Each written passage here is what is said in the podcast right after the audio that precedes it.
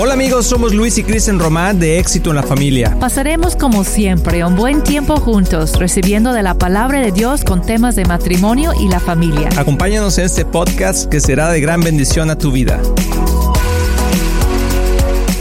Estamos animados, estamos contentos, cambia tu actitud para que podamos tener una nueva oportunidad que Dios nos lleve al siguiente nivel. Así que gracias amigos por todo lo que ustedes hacen aquí con nosotros en Éxito en la Familia, por seguirnos, por por tener un buen tiempo aquí con nosotros y queremos de veras animarlos a que en verdad se puede cambiar la actitud. Y cuando cambiamos la actitud, todo cambia. Es increíble y eso es lo que queremos animarlos en esta semana. Ah, qué bueno que están de vuelta con nosotros hoy. Sido un día que Dios ha preparado para para buenas cosas, ¿verdad? Sabemos que todo lo bueno viene de Dios y lo queremos recibir de su mano. Entonces, qué bueno que están con nosotros y estamos animándoles que sí se puede. Hemos escuchado tantas veces, hasta yo he dicho que, ay, ya no puedo, yo no puedo más, pero eso es una mentira. Sí podemos. En Cristo Jesús todo es posible y podemos cambiar esa actitud, podemos cambiar esos pensamientos negativos. No somos ya esclavos del pecado ni del, mal pensar, podemos retomar como que ese propósito que Dios tiene para nosotros y cuando cambiamos nuestros pensamientos, podemos dirigir nuestras emociones. Eso es súper importante. La mayoría del mundo va gobernado 100% por sus emociones. Como me siento hoy es, pues depende de cómo va mi día. Si me levanto triste, bueno, entonces así Así va a ir dirigido mi día. Pero si me levanto animada, ay, pues qué bueno, ¿no? Va a ser un buen día. No, así, así no debemos dirigir nuestras vidas, ¿no? Tenemos que tomar la verdad de la palabra de Dios. Y yo creo que muchas veces les enseñamos a nuestros hijos ese tipo de, de pensamiento de que todo está gobernado por nuestras emociones, porque los, las mamás, los papás, o sea, de repente decimos, es que me siento así, es que me siento asado. O sea, la palabra sentimiento gobierna nuestras vidas. Entonces, yo he escuchado niños pequeños de 6 años, 7 años que es que me siento así, o sea, hablan de cómo se sienten nada más, que es importante, o sea, no digo que no, es importante los sentimientos y creo que debemos evaluar los sentimientos y ponerlos en un proceso, decir, ¿es verdad lo que siento o no es verdad? Los sentimientos negativos normalmente Dios como que nos ha dado esa capacidad de sentir hasta el dolor y todo eso, pero como una alerta. No debe ser un estado de vida o un estilo de vida. Es nada más poner atención sobre algo está pasando dentro de mí, ¿qué es? ¿No? Hay algo que tengo que alinear, algo está fuera de balance dentro de mí, por eso siento o pienso a esta manera, pero no es para tomarlo como tu identidad. ¡Tilín, tilín, tilín! No hay que tomarlo como tu identidad. Mucha gente toma sus sentimientos como la identidad. Exacto. Y por eso muchos matrimonios el día de hoy están fracasando porque se casan con, con las mariposas en el estómago, o sea, el sentimiento de, emoción, el sentimiento de que te quiero tanto, etcétera. Pero la vida cambia. O sea, la vida cambia y tiene, tiene procesos y hay situaciones que hacen que nuestros sentimientos cambien. y, y, no siempre va a ser así como, como un viaje de hadas, ¿no? O sea, hay momentos difíciles en la vida, hay situaciones complicadas, hay situaciones que, o el diario vivir simplemente nos cambia nuestro sistema, nuestro proceso de ánimo. Aún, por ejemplo, las hormonas en las mujeres, eh, las situaciones, el estrés en los hombres. O sea, está comprobado que eh, las, las hormonas en las mujeres y el estrés en los hombres cambia su sistema de ánimo y sus emociones. Y eso crea pensamientos que los traen a, decir, esta es la realidad, pero no es tu realidad. Exacto. Nuestra realidad es lo que Dios dice sobre nuestra vida. Y es, a ver, vamos a repasar algunas cosas que Dios dice acerca de nosotros. Uno es que somos más que vencedores, vencedores ¿verdad? Así es. Otro es que todo lo podemos en Cristo que nos fortalece. Otro es que somos sus hijos, que ya no somos esclavos del temor, sino que ahora tenemos un espíritu de amor, de poder y de dominio propio que Dios nos rescató y que Él es nuestra torre fuerte, que ahora podemos confiar y que lo que es imposible para nosotros es posible para Dios. También otro versículo dice que todo es posible para el que cree. O sea, todas esas cosas que somos la niña de sus ojos. y que Él nos ha dado la capacidad de amarnos como Él nos ama. Imagínate eso. Entonces, tú, si tú sientes ahorita que no amas a tu marido, o tal vez dices, bueno, siento en el fondo de mi corazón, lo amo, pero ya no lo quiero, ya no estoy enamorada, ya no tengo esos sentimientos, o viceversa, no, hacia tu, tu mujer o tu marida, marido. Eso es, una, es un engaño terrible del enemigo porque son puros sentimientos y tú puedes cambiar esos, esos sentimientos. Y eso es lo que queremos hablar en esta semana. ¿Cómo podemos cambiar nuestra actitud que va a cambiar entonces nuestras emociones? ¿Y cómo podríamos hacerlo, amor? O sea, porque ayer hablamos de que el primer paso es recibir a Cristo como tu Señor y Salvador para poder someter nuestros pensamientos a Cristo y Él nos pueda liberar, porque mucha gente trata y va con psicólogos y va con psiquiatras y va y sin embargo estamos viendo cosas tremendas el día de hoy en la, en, en, la vida, de eh, acciones que la gente está tomando, que dices, ¿de dónde salió eso? Y sí, tratan de ser positivos y todo eso, y va a dar poquito fruto, la verdad, porque es un principio bíblico, ¿no? De, de pensar en las cosas positivas y todo eso, pero no va a dar fruto duradero. Solamente podemos tener un fruto positivo en nuestras vidas duradero cuando está basado en el logos de Dios. Y eso es lo que quiero explicar. Mm, hemos, hemos estado estudiando mucho acerca de logos. Y la palabra logos es una palabra griega um, que tiene que ver con, viene de la raíz de la palabra en griego es lógica como que viene de lo que es lógica de los pensamientos, de lo que está pasando en tu cerebro, ¿no? Pero el, uso de la palabra, la traducción de la palabra es literalmente palabra. Oh, Son las palabras que usamos. Entonces, hay, hay algo de entendimiento aquí acerca de, de los pensamientos y la palabra. Están conectados dentro de la misma palabra en griego logos. Porque mucha gente dice, de hecho, bueno, eh, eh, cristianamente se habla mucho de logos, que es la palabra. Pero una, como tú dices, o sea, las palabras griegas tienen mucha riqueza y, tienen un significado a veces mixto o en conjunto. Y en este caso lo que tú estás diciendo es que no solamente es la palabra, sino el pensamiento, que activa la palabra. Podría Exacto. Entonces, si llegamos a la palabra de Dios que en Juan 1.1 para, para dar como el fundamento a esta enseñanza. Dice, en el principio ya existía el logos. Esa es la traducción, si lo ponemos la traducción griega ahí. Y el verbo estaba, el verbo en español es el logos en griego. Entonces yo voy a reemplazar eso, verbo con logos. En el principio ya existía el logos y el logos estaba con Dios y el logos era Dios. Por medio de Él todas las cosas fueron creadas. Creadas. Sin Él nada de lo creado llegó a existir. En Él estaba la vida. Y la vida era la luz de la humanidad. Esta luz resplandece en las tinieblas y las tinieblas no han podido extinguirla. Entonces estamos hablando del poder infinito que tienen el logos. Y la razón que tiene tanto poder la palabra de Dios es porque no es una cosa, es un ser. La palabra no es una cosa, es un ser. Es Jesús mismo, la palabra. Entonces, eh, por eso tiene autoridad. No estamos nada más diciendo vanas repeticiones. Estamos hablando la esencia misma de Dios. Es un ser. Entonces, es el logos, el logos, el mismo. Y como tú dijiste ayer en el programa de Mateo 28, que decía que todas las cosas están bajo sus pies, mm. incluyendo tus emociones. Así es. Entonces, podemos tomar autoridad a través de la señoría, el señorío de Jesús y que todo está bajo su autoridad y nosotros también como sus hijos tenemos esa autoridad, podemos tomar autoridad sobre nuestras emociones y podemos guiar nuestras emociones a donde nosotros queramos. Y yo creo que, digo, suena muy bonito, pero es para mucha gente es prácticamente imposible. Y yo creo que muchos de nosotros hemos perdido el control por nuestras emociones.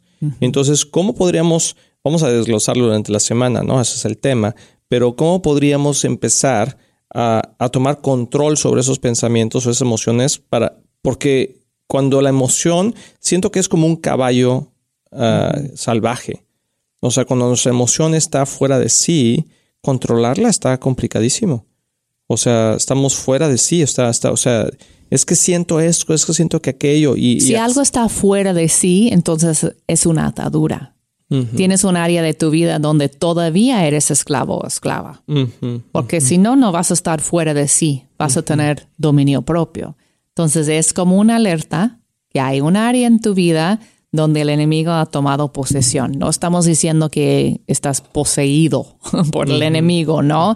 Pero una área de tus emociones. Una emoción, sí. Ajá, lo has entregado al enemigo, porque es una decisión. Él no puede venir nada más a tomarlo. si estás en Cristo. Sí, estamos hablando de, personas que tienen la autoridad en Cristo. Entonces, hay, para empezar ahí, um, tenemos que decir, ay, ¿por qué pierdo el control aquí? Si el fruto del Espíritu Santo es el dominio propio. Entonces, ¿por qué no está funcionando en esa área? Alerta. Hay que ver, hay que checar. Y todo lo demás es una decisión nada más. Tomamos la decisión de soltar el control en esa área o no. Y lo hemos vivido en carne propia, ya sabes, en, esos momentos de pleitos. Tienes siempre como este milisegundo de decidir si lo voy a decir o no. No, que tengo ganas de decir esto, pero no y si lo vas a controlar tu lengua o no. Y la mayoría de las veces terminamos diciéndolo. Así que vamos a hacer una, una pausa, amigos. No te vayas, estás aquí en éxito en la familia. Hola amigos, somos Luis y Cristian Román de Éxito en la Familia y estamos súper emocionados porque tenemos una sorpresa para ustedes. Amor, ¿cuál es? Pues ya salió nuestro libro de matrimonios que se llama Un matrimonio divino. Amor, y lo hicimos con todo el corazón. Ahí tenemos todas las experiencias de vida que hemos tenido durante tantos años. Y amor, ¿qué temas vamos a tocar en este libro? Tocamos desde la comunicación, la intimidad, lo que es un pacto divino, los niños, las finanzas, etcétera, etcétera. No te lo quieres perder. Puedes adquirirlo en éxitoenlafamilia.com o en amazon.com. Se llama Un matrimonio divino. Lo hicimos con todo el corazón. Ahorita está en preventa y está a un precio especial. Así que ve por él, adquiérelo, disfrútalo tanto como lo hicimos nosotros.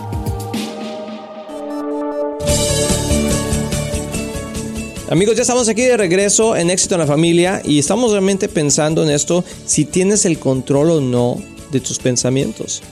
Y, pensando en, esa serie que se llama Cambia tu actitud, y yo creo que muchas veces estamos esperando que Dios haga algo cuando los que debemos empezar a hacer algo somos nosotros.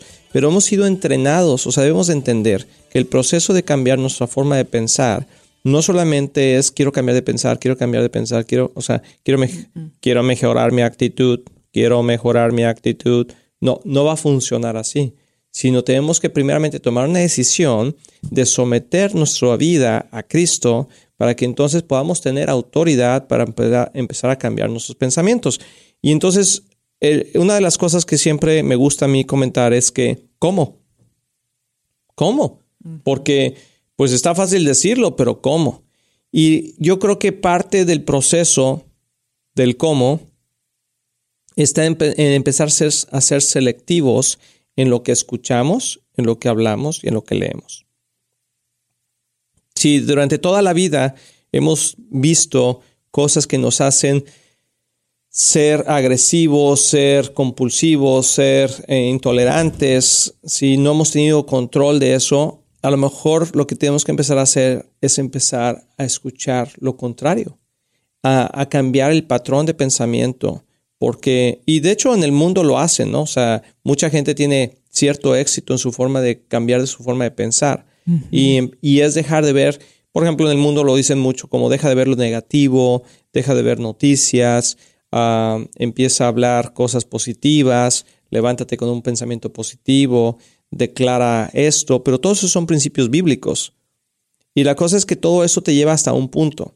O sea, sí puedes ser una persona positiva, puedes ser una persona optimista, puedes cambiar tu forma de actuar, y, o sea, y tu actitud, pero quizá no llegas al máximo de lo que Dios quiere para tu vida. Por eso necesitamos al Espíritu Santo.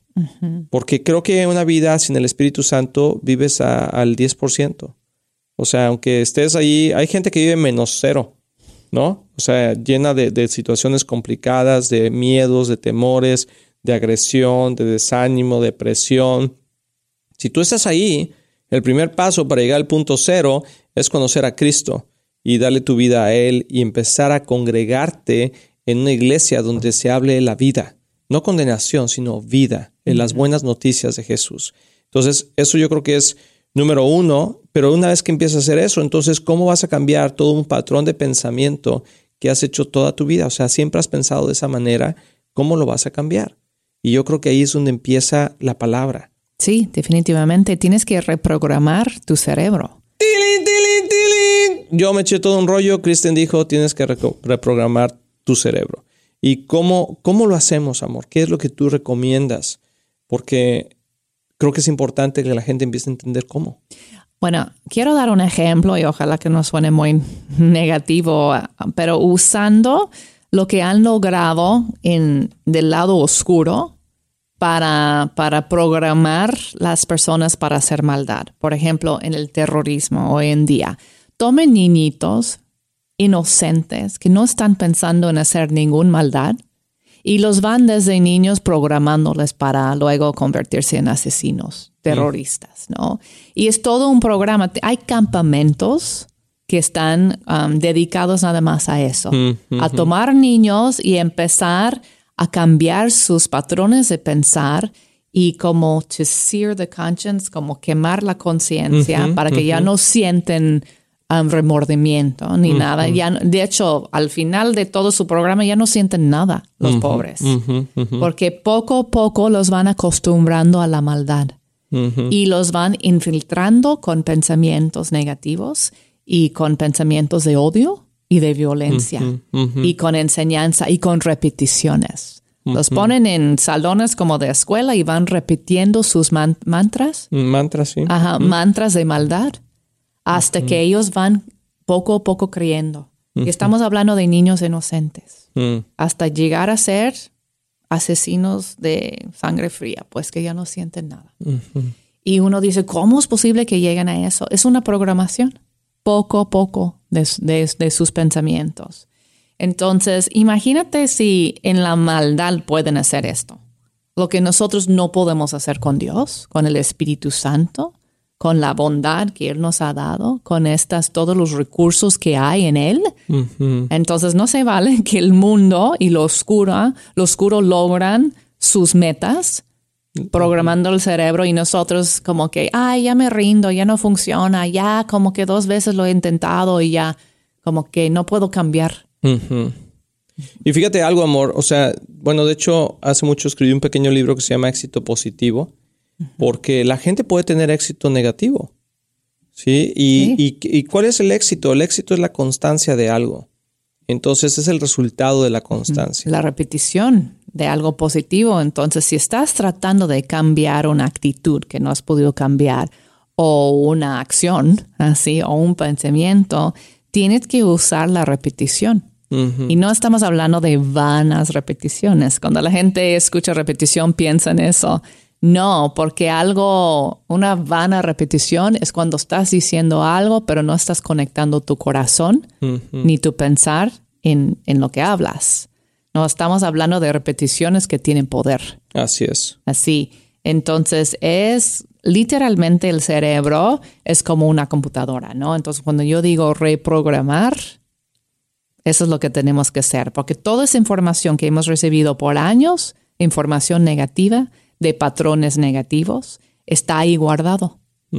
Entonces, Llegamos a Cristo, Él nos sana, nuestro espíritu ya está del lado de la luz, va de la oscuridad a la luz, pero esa computadora todavía tiene sus archivos guardados y nos toca a nosotros vaciarlos, como que ya decir, voy a quitar todo eso, lo voy a reemplazar con lo que Dios dice, ¿no? Acerca de mí y de mi vida. Y toma tiempo, porque aunque es una computadora, es una computadora orgánica. Mm. Entonces es poquito diferente que tu hard drive en tu casa, que mm. nada más lo vas vaciando con un botón. Mm. Delete. Le voy a limpiar el hard drive y lo pongo todo nuevo, ¿no? Así. Pues estamos hablando de un organismo, porque tu mente está conectado con el cerebro y trabaja no tan rápido, ¿verdad? Entonces, Pero sí han descubierto en, la ciencia que, lo que pasa, igual como una computadora tiene como sendas de información, tu cerebro tiene sendas también, como caminitos, de, que van del pensamiento a la acción. Mm, Así, van controlando tus, tus acciones según el orden que reciben el cerebro. Y eso cuando lo vas repitiendo, repitiendo. ¿Repitiendo? Estoy diciendo bien. Ok, repitiendo y repitiendo por tiempo. Es como estos caminitos o sendas de hormigas. ¿Has visto en el pasto? Mm. Como pasan las hormigas y literalmente hacen una senda. Imagínate el peso de una hormiguita. O ¿Cómo es posible que hace la presión suficiente para marcar, para marcar una senda? Pues no es porque pasa una vez. es porque pasan diario por ahí miles de hormiguitas. Y eso marca huella, huella. Huellas. Huellas. Ahí. Entonces es igual en el cerebro.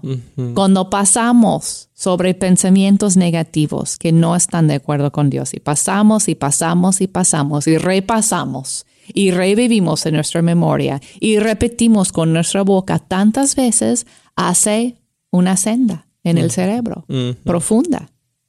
Entonces, para cambiarlo, tienes que hacer otra senda. Ya si dejas de usar esa senda, con el tiempo se, se, va, sanando, se, va se va borrando.